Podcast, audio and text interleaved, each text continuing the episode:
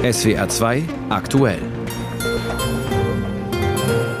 Im Studio ist Pascal Fournier. Guten Tag. Themen dieser Sendung. Ungewöhnliche Allianz. Was steckt hinter den gemeinsamen Streiks von Verdi und Fridays for Future?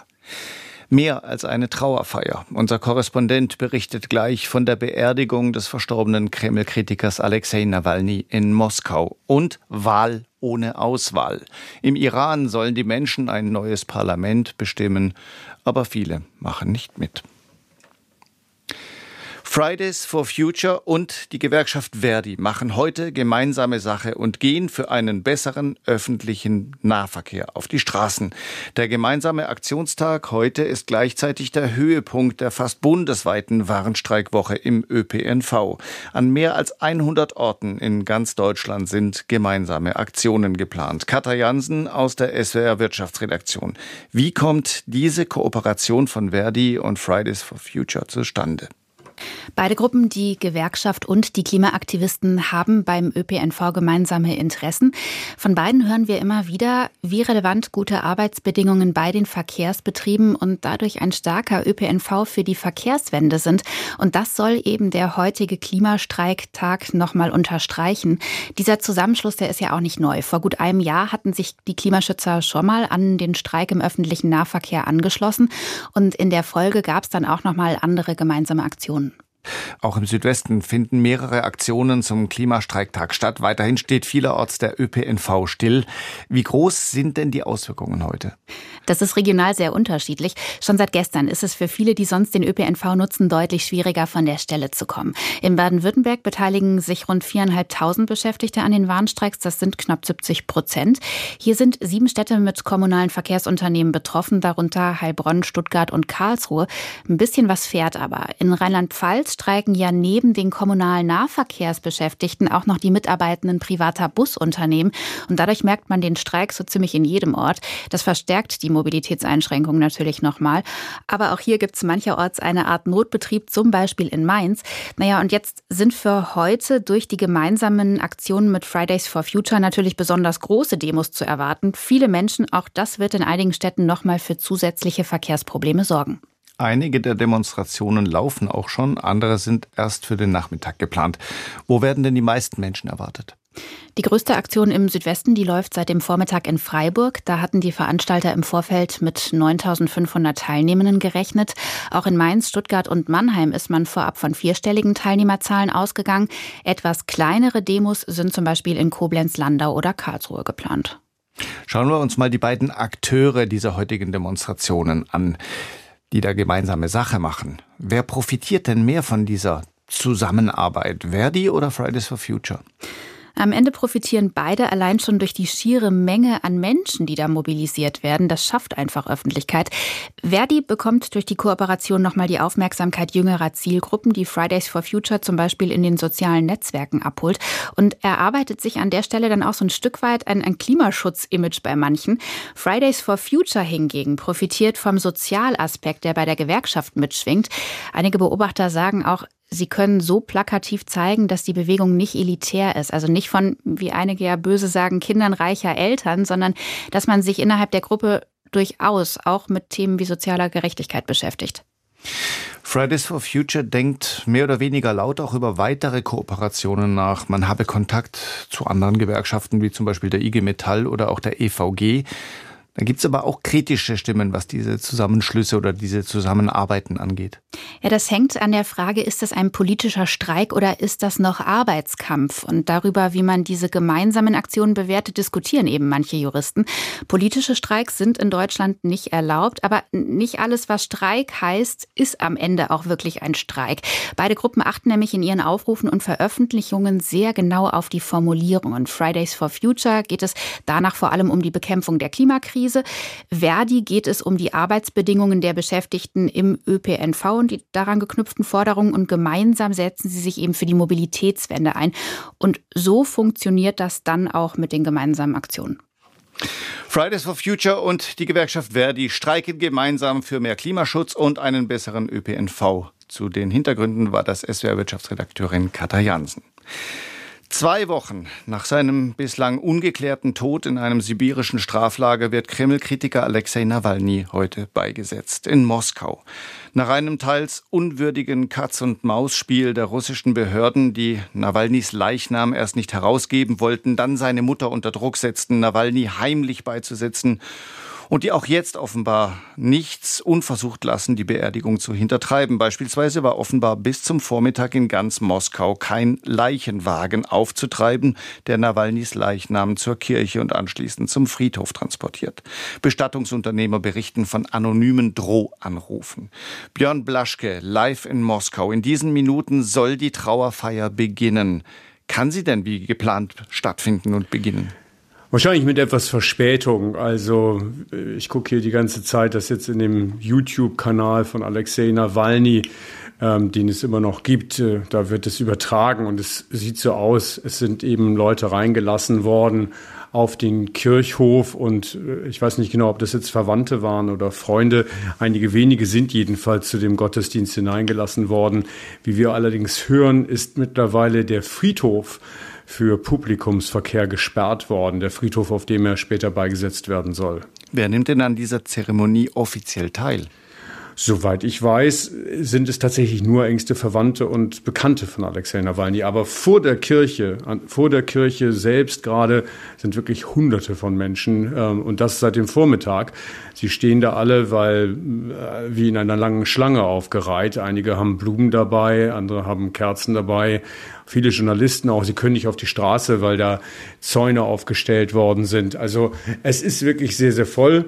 Auch mit Sicherheitskräften, muss man sagen. Sicherheitskräfte, die auch zum Teil mit Kameras unterwegs sind, um da zu filmen, wer denn da gekommen ist. Das heißt, diese Beerdigung heute hat durchaus auch eine politische, gesellschaftliche Bedeutung?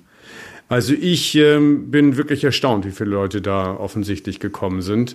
Ähm, klar ist mir seit längerem, dass Alexander Nawalny und auch andere Oppositionelle in Russland durchaus Anhänger haben. Aber ich hätte nicht gedacht, dass das jetzt so viele Leute sein würden, die da heute hinkommen werden.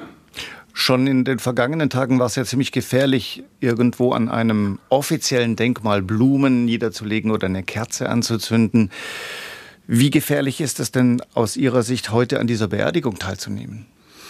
Na, noch ist es ja offensichtlich völlig friedlich. Äh, man weiß nicht so genau, was danach kommt. Ich habe auch schon davon gehört, dass äh, an anderer Stelle, im wahrsten Sinne des Wortes, da nämlich, wo Blumen niedergelegt worden sind, entweder für Nawalny oder aber auch für andere Oppositionelle, zum Beispiel Nemtsov, der vor zehn Jahren erschossen worden ist, dass Leute, die da vorbeigegangen sind und Blumen abgelegt haben, fotografiert worden seien. Ich setze es in Konjunktiv und dann später aufgesucht wurden von Sicherheitskräften. Ähm, der Apparat ist momentan extrem hart mit all denen, die ähm, in irgendeiner Weise Kritik äußern. Es gibt zig Verfahren momentan in Russland wegen Verunglimpfung der russischen Streitkräfte beispielsweise für harmlose Artikel, die da veröffentlicht worden sind. Ähm, man geht da massiv vor gegen äh, Menschenrechtler. In der vergangenen Woche erst ist einer, Alek Orlov, von Memorial zu zweieinhalb Jahren Haft verurteilt worden, eben weil er die russischen Streitkräfte verunglimpft haben soll. Ähm, das heißt, man muss damit rechnen, dass wenn man ja, was Falsches sagt, was Falsches schreibt oder auch bei der falschen Veranstaltung ist oder aber nur Blumen ablegt, dass er dann schlicht und ergreifend verhaftet wird. Sie sagen, der Apparat geht sehr hart vor. Ist das ein Zeichen von großer Nervosität des Apparats?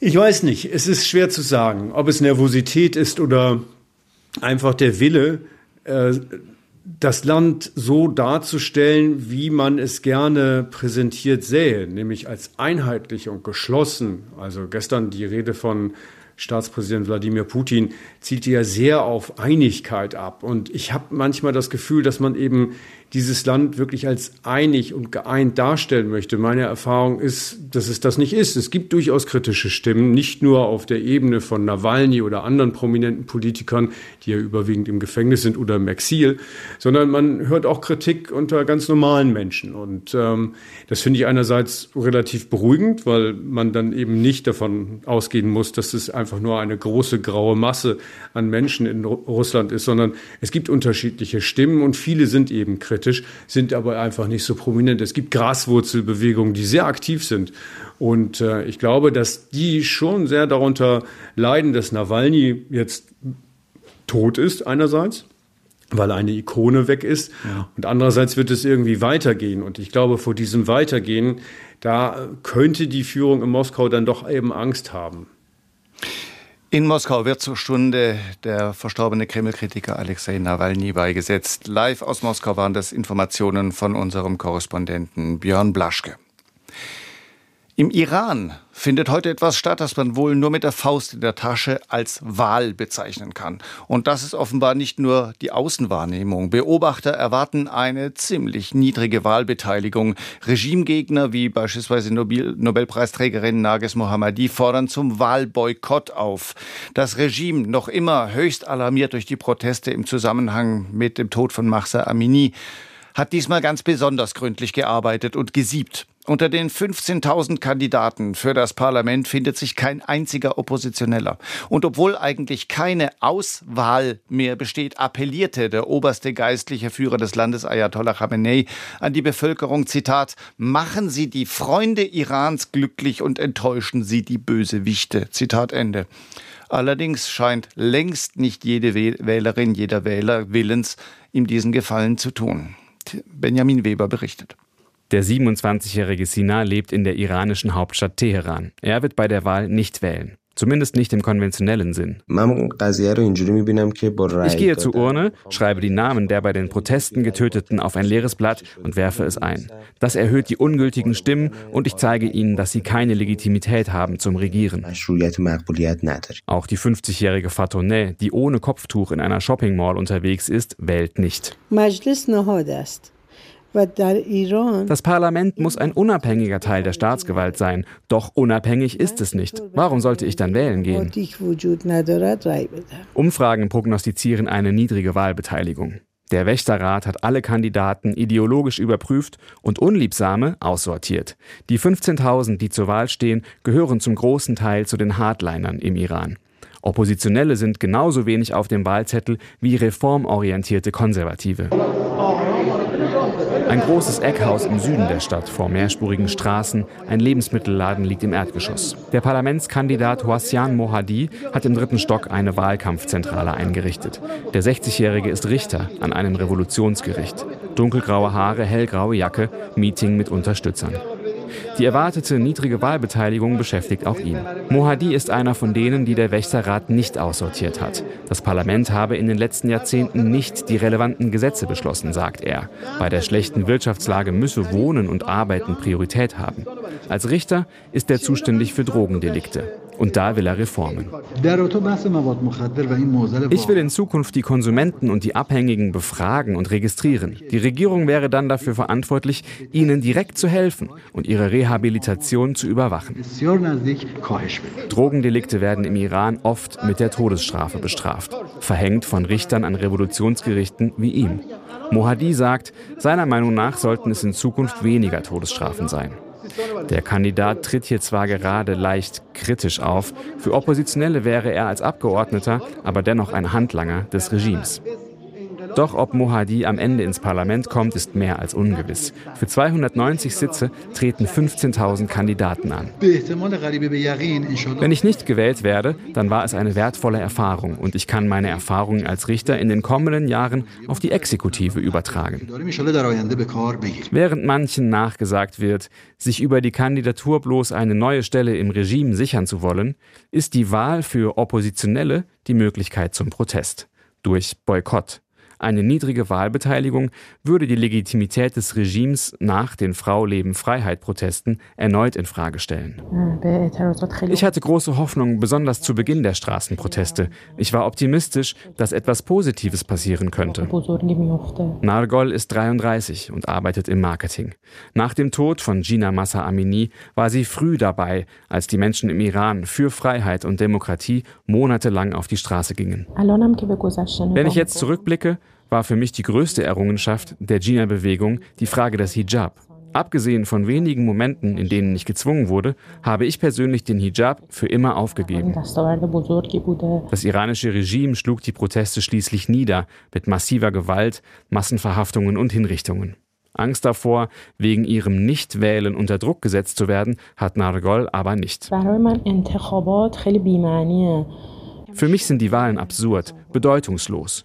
Die Flamme des Protests mag an der Oberfläche vielleicht erloschen sein, aber unter der Asche, die geblieben ist, hegen wir Hoffnung, gehen weiterhin ohne Hijab hinaus und freuen uns auf die Zukunft.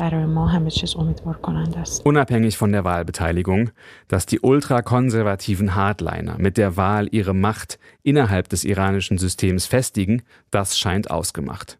Die Lage der Oppositionellen im Land dürfte das nicht verbessern. Benjamin Weber berichtete über die heute stattfindenden Wahlen im Iran. Noch immer ist unklar, was genau da gestern in Gaza passiert ist. Fest steht, es kamen endlich Lkw mit lange ersehnten und dringendst benötigten Lebensmitteln in die weitgehend zerstörte Stadt. Tausende Menschen strömten dorthin, es kam zu Rangeleien, die Situation geriet außer Kontrolle. Es fielen Schüsse und Dutzende Palästinenser kamen ums Leben. Das internationale Entsetzen ist groß. Am Abend kam der UN-Sicherheitsrat zusammen. Die Vereinten Nationen fordern eine Untersuchung zum Tod der vielen Menschen bei der Ankunft von Hilfsgütern in Gaza. Antje Passenheim berichtet über die Dringlichkeitssitzung des UN-Sicherheitsrats. Auf den Fluren vor dem Sicherheitsrat herrscht Betretenheit wie Ratlosigkeit. Die Lähmung des eigentlich mächtigsten UN-Gremiums angesichts der dramatischen humanitären Krise und des jüngsten Vorfalls tut vielen hineineilenden Diplomaten sichtlich weh. Der Sicherheitsrat müsse jetzt Rückgrat zeigen und den tödlichen Vorfall verurteilen, fordert der palästinensische UN-Botschafter vor der geschlossenen Sitzung. Riyad Mansour wirft Israel vor, dass es vorsätzlich über 100 Palästinenser bei der Ankunft von Nothilfe getötet hat. Tausende Menschen hätten sich wie an vielen anderen Tagen an dem Ort im Norden der Region versammelt, um Mehl, Zucker und andere Grundgüter zu empfangen. And then all of a sudden the Israeli army started und dann begann die israelische Armee plötzlich auf sie zu schießen. Und den uns vorliegenden Informationen zufolge haben Dutzende von ihnen Kugeln im Kopf. Es ist nicht so, als würde man in den Himmel schießen, um Menschen zurückzuhalten wenn Verwirrung und Chaos herrschen. Es wurde absichtlich gezielt und getötet.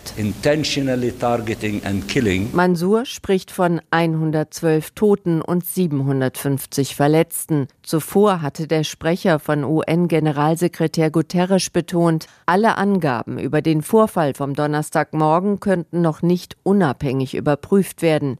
Israelische Medien hatten unter Berufung auf Armeekreise berichtet, ein Teil der Menge sei aus nicht genannter Ursache auf israelische Soldaten zugekommen und habe diese gefährdet. Das Militär habe zunächst Warnschüsse in die Luft abgegeben und auf die Beine derjenigen gefeuert, die sich den Soldaten trotzdem genähert hätten. Auch diese Angaben ließen sich nicht unabhängig überprüfen, und unklar ist unter den gegebenen Umständen auch, ob eine Untersuchung Klarheit bringen kann, die die Vereinten Nationen sofort gefordert haben. UN-Generalsekretär Guterres ließ über seinen Sprecher erklären, dass er den Vorfall verurteile. Uh, über 100 Menschen seien getötet worden, während sie lebensrettende Hilfe gesucht hätten, zitiert Stefan Dujarric, den UN-Chef. Guterres wiederholte seinen Ruf nach einer sofortigen humanitären Waffenruhe und der bedingungslosen Freilassung aller Geiseln, die in Gaza festgehalten werden. Er fordert dringende Schritte, sodass wichtige humanitäre Hilfe in und durch den Gazastreifen gelangt. Für all die, die sie so händeringend brauchen. Das betonte auch Frankreichs UN-Botschafter Nicolas de Rivière vor der Tür des Sicherheitsrats. Die humanitäre Situation für Zivilisten in Gaza verschlechtert sich täglich. Wir stehen einem beispiellosen Desaster gegenüber. Laut UN-Nothilfebüro OCHA sind weit über eine halbe Million Menschen, also ein Viertel der Bevölkerung in der Region, knapp von einer Hungersnot entfernt. Weil Lieferungen über Land kaum mehr möglich sind, schließen die UN eine Versorgung der mehr als zwei Millionen Menschen aus der Luft nicht aus. Doch der jüngste Vorfall verstärkt vor allem die Rufe nach einer humanitären Waffenruhe und dem Schutz von Zivilisten. Seit Monaten schafft der Sicherheitsrat es nicht dafür, eine Resolution durchzubringen. Erst vor nicht einmal zwei Wochen scheiterte der jüngste Versuch wieder einmal am Veto der USA. Aus New York berichtete Antje Passenheim. Vor knapp zwei Jahren, im Mai 2022 in der Mannheimer Innenstadt. Zwei Polizeibeamte greifen einen psychisch schwerkranken 47-Jährigen auf. Sie sollen ihn zur Not auch gegen seinen Willen zurück ins Zentralinstitut für seelische Gesundheit bringen. Es kommt zum Handgemenge. Die Polizisten müssen den Mann regelrecht überwältigen. Sie bringen ihn zu Boden. Einer schlägt dem 47-Jährigen mehrfach mit der Faust ins Gesicht. Der bleibt schließlich blutend liegen und er stirbt wenig später im Krankenhaus. Es kommt zur Anklage gegen die beiden Beamten wegen Körperverletzung im Amt mit Todesfolge bzw. wegen fahrlässiger Tötung durch Unterlassen. In ihrem Plädoyer hatte die Staatsanwaltschaft ungewöhnlich milde Strafen für die beiden Beamten gefordert. Heute hat das Landgericht in Mannheim die Urteile gesprochen. Der Hauptangeklagte ist zu einer Geldstrafe verurteilt worden wegen Körperverletzung im Amt. Christian Scharf hat den Prozess für uns verfolgt. Wie hat das Gericht denn das Urteil begründet?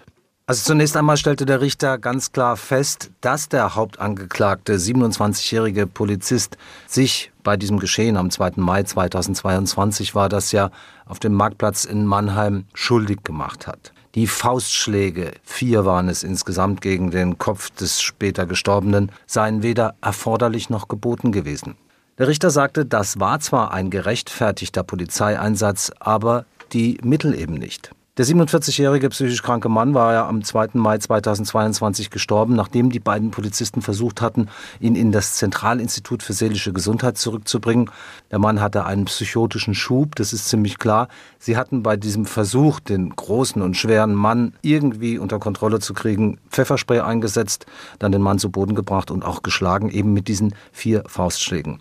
Interessant war im Laufe des Prozesses, dass sich auch die Anklage verändert hat, weil Gutachter nicht eindeutig feststellen, feststellen konnten, woran ist der Mann jetzt eigentlich gestorben, der 47-Jährige.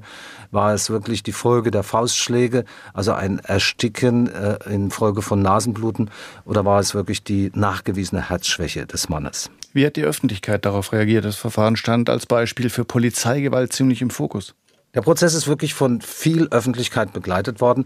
Es hat sich ja relativ rasch nach dem 2. Mai 2022 eine Initiative gegründet mit dem Namen Initiative 2. Mai. Da gab es Kundgebungen, da gab es Mahnwachen auch während des Gerichtsverfahrens. Und das Gerichtsverfahren war von enormem Interesse begleitet. Es waren bei jedem Verhandlungstag mindestens 100 Menschen vor den Türen des Landgerichts gestanden. Es gab erhebliche Sicherheitskontrollen und es kamen auch gar nicht immer alle in den Gerichtssaal rein und auch heute war der Gerichtssaal voll besetzt. Trotzdem war es völlig still, als der Richter die Urteilsbegründung verlas, bis auf einmal, als eine Zuschauerin protestierte, die wurde aber vom Richter wirklich harsch zurechtgewiesen. Jetzt gibt es natürlich Stellungnahmen von Kritikern dieses Polizeieinsatzes, die sagen, das sei ein viel zu mildes Urteil gewesen. Aus Mannheim Christian Scharf. Am Landgericht Landau hat ein Prozess gegen einen Sexualstraftäter begonnen, der im vergangenen September in Edenkoben ein zehnjähriges Mädchen auf dem Schulweg entführt und sexuell missbraucht haben soll. Martin Gärtner. Laut Anklageschrift soll der 62-Jährige dem Kind auf dem Schulweg aufgelauert, es in sein Auto gezerrt und in der Ruine einer ehemaligen Papierfabrik vergewaltigt haben. Als die Staatsanwältin Details schilderte, wurde die Öffentlichkeit ausgeschlossen. Der Angeklagte ließ über seine Verteidigerin erklären, er räume die Tat ein und bedauere sie. Der Mann war erst acht Wochen zuvor aus der Haft entlassen worden. Eltern aus Neustadt und Edenkoben hatten im Internet vor dem vorbestraften Sexualstraftäter gewarnt und Demonstrationen organisiert. Die Polizei hatte fast täglich mit ihm gesprochen und mehrmals Smartphones beschlagnahmt, denn er durfte laut Gerichtsbeschluss keine besitzen und er durfte sich auch keinen Kindern nähern. In einer Erklärung vor Gericht prangerte der Angeklagte die Internetwarnungen der Bürger an. Ich bin gejagt worden, mit Messern angegriffen worden, auf mich ist geschossen worden, sagte er wörtlich vor Gericht.